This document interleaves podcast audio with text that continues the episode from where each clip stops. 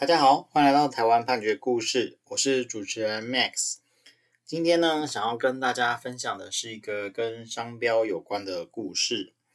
那商标是什么东西呢？这个词现在其实应该大家都很了解啦，就是都都应该有听说过。那呃，依照商标法的定义哦，商标它指的是呃具有识别性的标示，那可以用。文字、图形、记号、颜色啊、立体形状、动态全像图，或是声音，或或者是其联合式的来组成。那我们一般在申请的时候，可能就是会呃中文跟英文啊，或者是加上图案的方式去做申请。它可能呃会依照不同的分类，那就你要去申请不同的商标。那所以。呃，就会收取不同的规费，这样子。好，那今天的这个故事是这样，就是有一个叫做完美移动的公司呢，他在一百零九年九月的时候呢，他去申请一个叫 Agileface 的商标。好，那这个商标呢，它是指定使用在这个呃第九类，就是叫做电脑程式，其实就是 App 啦。那这个 App 呃看起来的话是。呃，它可以可以用美妆 app 这样子，就是让你呃去了解说你怎么化妆，然后类似这样子的功能，这样子去呈现出你化妆完之后的图样，这样子。好，那但是呢，经过智慧产局的审查，哈，就认为说这样子的一个商标啊，跟呃一个九十四年呃已经申请注册的 Agile 商标。是有重叠的状况，应该是说有近似的状况，所以呢就认为有商标法第三十条第一项第十款的规定，那就不准他注册。嗯、商标法第三十条第第一项哈，它就是说有下列情形之一呢是不可以注册，那就是包括了呃像我们今天这个故事提到的第十款哈，就是说相同或近似于他人。哦，同一或类似商品或服务之注册商标，或或者是申请再现之商标，那有可能会导致相关的消费者混淆误认哦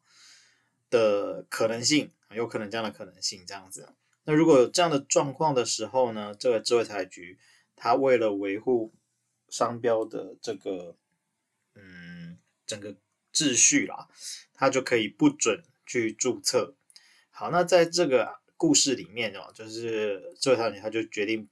不将他住这就驳回了他申请这样。那这个完美公司呢，他们就觉得不服气，那就提起诉愿，然后就开始提提起这个行政诉讼。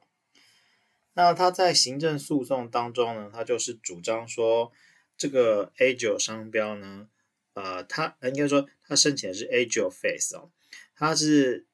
整体。好，它它不是只有 Agile，所以它是 Agile 加上 Face，所以它跟呃智慧财产局认定在前的这个 Agile 的商标呢，两个人字数就不一样，那大小写哈也存在差异性，所以任何的消费者呢看了他都知道这不一样，它并不相似。那呃，原处分啊，就是就是驳回的这个处分，他就只有看 A 九的这个部分，然后就认为会有混淆。他们认为呢，这样的是断章取义。那此外啊，就是说这个商标跟呃 A 九 Face 跟 A 九好这两个商品，它们并不类似。那就是说，呃，这 A 九呢，它的商品它是用来销售在这个。企业经营者特质化的经营管理软体，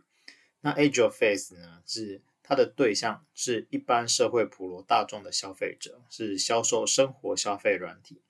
所以一个是比较专业的啊，一个是就是呃没那么专业的哈，就是一般的消费者，所以它两个市场是不一样。那既然是不一样的消费者的市场，它就不会有混淆误认的状况。那再来就是说，呃，在他们查之前的状况啊，也都是有一些，呃，比方说有一个 Agile Gear International，好，那这一件也是准的，所以他们认为说，你不应该是以开头是 Agile 这件事情，那就认为说他两个有近似这样子的状况。此外啊，他有去查说这个呃前案九十四年的这个商标，它其实呢啊，它的商标权人哦，在台湾是长期没有使用这个商标。为什么呢？它其实这个公司呢，在九十七年十二月的时候就已经去解散清算了。那解散清算完之后，其实它就不太可能在台湾继续去使用这个商标。那也也事实上可能也没有。真的去呃销售这样的商标，既然没有销售的状况，那其实就不会构成混淆。好，那所以呃这个完美公司呢，他们就是基于以上的理由啊，就认为说，诶这两个商标其实不会造成任何的误认啊，那所以呃这位台局，你应该要准许我去申请并且使用这样子的商标。好，那当然。这个作业产局作为被告啊，他们当然就是否认这样的说法。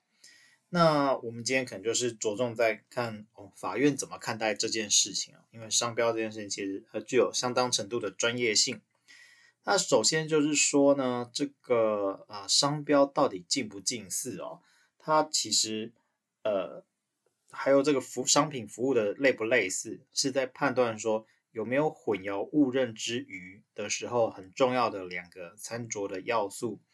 所以这两个要素是必备的。那除了这两个必备之外，他还会去看一些其他的呃相关因素啊，像是说呃相关的消费者对各个商标的熟悉的程度啦，啊实际有没有发生过这个混淆误认的情势啊啊等等的状况去综合的考量。那在看商标近不近似的时候啊，它的判断方式是从这个呃，在不同的时间、不同的地点啊，去进行观察这个商标整体在外观啊、观念或者是读音方面有没有相似。那如果是标示在相同或类似的商品或服务的时候，具有普通知识经验的相关消费者啊，这边还是相关的消费者。那他在购买的时候是通常程度的注意，也没有特别的注意，就一般的注意。那是不是会误认这两个商品或服务是来自同一个来源啊？或者是误认这两个不同的来源之间有所关联？简单来说啊，我们今天塑造这个商标就是为了打自己的商誉出来嘛。那我就是要跟其他人做区隔。那如果我今天申请的商标，其他人也都可以，呃，用一种混淆的方式，让大家像一般的消费者觉得说，它跟我的商品是，呃，有有相关联的，但事实上没有相关联。那这显然是对于我的呃商誉上的一种伤害嘛。所以这个是法院有明确的表达它的判断的基础。好，那我们回到这个故事的部分啊。呃，法院在看它就是 age face 跟 Agio，他就说，呃，这两个商标啊，它都是用 Agio 作为这个商标的起始。那后面虽然有加上 Face，哦，但是他会认为说，这两个商标的读音还有它传达的观念，具有普通知识经验的消费者，他很可能会误认说，这两个商品是同一个来源，或者是虽不相同但有关联啊。简单来说，就是你可能是同一个系列。但是，呃，不同的子产品这样子，那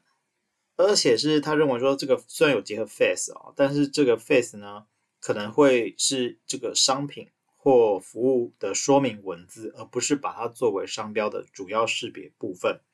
就变成说，嗯，可能 Agiofast、Agio-i 之类的，会有不同样的系系列别，而不会认为说这两个东西是不同的商标。那此外啊，就是这两个商标呢，它都是指定在这个第九类。那呃，前面的这个商标它指定的第九类，它的说明文字是电脑软体。那后面的其实也有包括电脑软体啊，它但是它写的比较详细，包括说呃可下载之电脑程式、已下载之电脑应用软体等等的。但是呢，基本上它的类型是类似的。好，那既然是类似的情况之下，它的消费者。消费族群啊、行销管道或场所等等的，可能其实都会是相关的。所以，呃，法院就是用这一点呢，去驳斥说完美公司呃关于两个东西商两个商标不会有误认这样子的主张。那此外啊，就是关于呃完美公司，它其实也有提到啊，就是前面的这个商标权人，他其实长期没有在使用这个商标。